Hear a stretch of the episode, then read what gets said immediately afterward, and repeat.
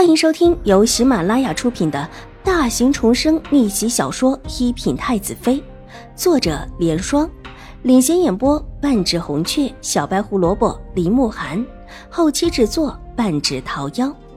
喜欢宫斗宅斗的你千万不要错过哟，赶紧订阅吧！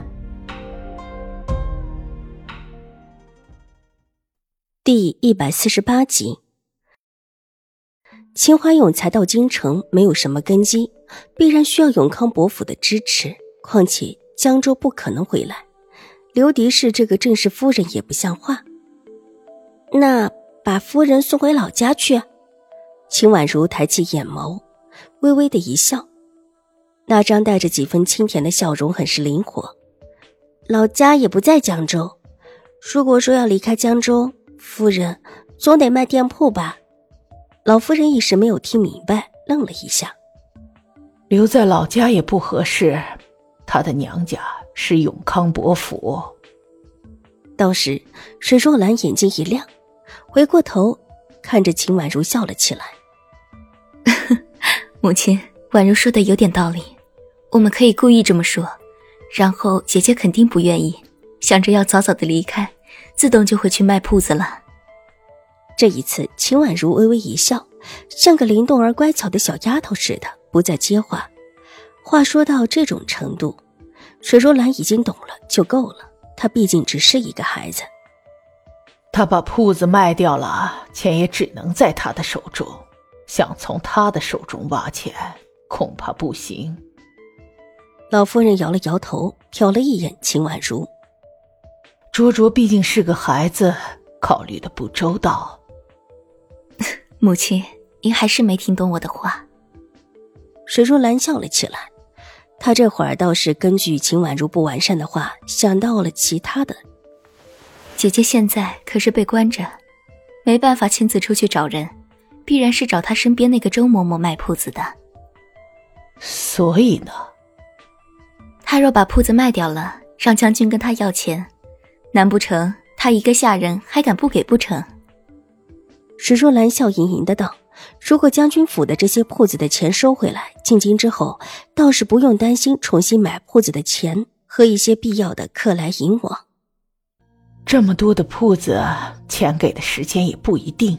如果让狄氏知道怀儿身手了，说不得跟怀儿拼命，而且下次也不会再给怀儿有机会从周嬷嬷那里拿钱，会给周嬷嬷下死命令的。”甚至可以让周嬷嬷拼命护钱，正面为了钱冲突也不太好。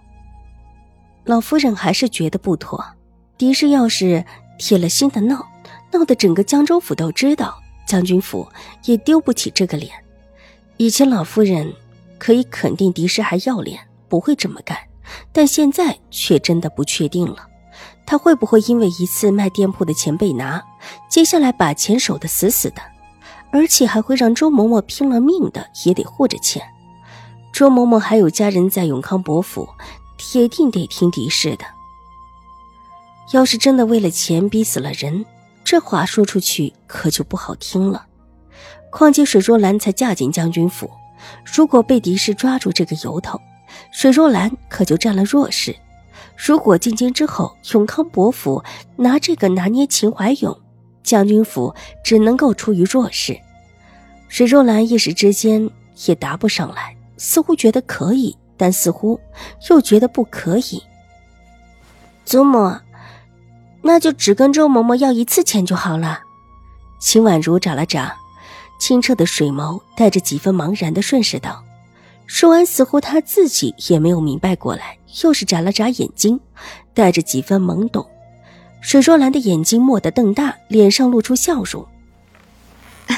母亲，既然只有一次机会，那就找周嬷嬷拿一次。拿一次，最多就是一个店铺的钱，还是不够啊。母亲，十分盯着周嬷嬷，看清楚跟他交易的人，十分儿。让他们凑到同一天付钱就是。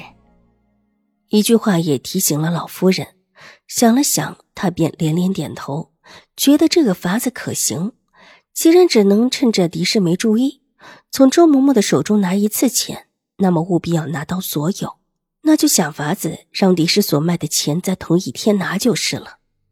至于让江州府出手买了狄氏店铺的人，放在同一天拿出钱来，也宁愿将军府的势力打个招呼就好，也没什么太大的难题。苏母，当年一些票据还有没有留着？要是留着的话，就太好了。至少夫人问起，还有一个见证呢。秦婉如侧了侧头，颇为孩子气道：“热了啊，一会儿跟段嬷嬷去找些证据来。”老夫人眉宇之间露出笑意，若有所思的看了一眼秦婉如，点了点头，安排道：“水若兰和段嬷嬷一起应了声。”秦婉如又陪着他们坐了一会儿，便从老夫人的院子里出来。但并没有回到自己的园子，而是来到了她靠近围墙的秋千架上坐下。清月习惯性的要过去替她推，却被玉洁轻轻的推了一下，暗示她到一边去。她向来力气大，让她来。清月点点头，退在一边。玉洁上去推了一下秋千架，秦婉如的身子荡了起来，身高又落下。玉洁的力气果然比清月大了许多。扬起的高度也比清月要高许多，甚至比当日秦婉如自己跳墙的时候还要高。风扬起了少女扬高的身影，乌黑的秀发落下，碱水的双瞳乌黑而幽深，俏皮之中带着女孩子未曾完全展示出来的艳丽和妩媚。微微弯起的唇角，红唇妖娆鲜艳，越发的衬得这小小的女孩子纯净而美丽。和将军府相邻的一处楼阁之上，坐着两个少年人，一个大一些，一个小一些。两个人长相都非俗，一身华美的衣裳更是叫人一看就知道，他们出身非富即贵，不是寻常人家。本集播讲完毕，下集更精彩，千万不要错过哟。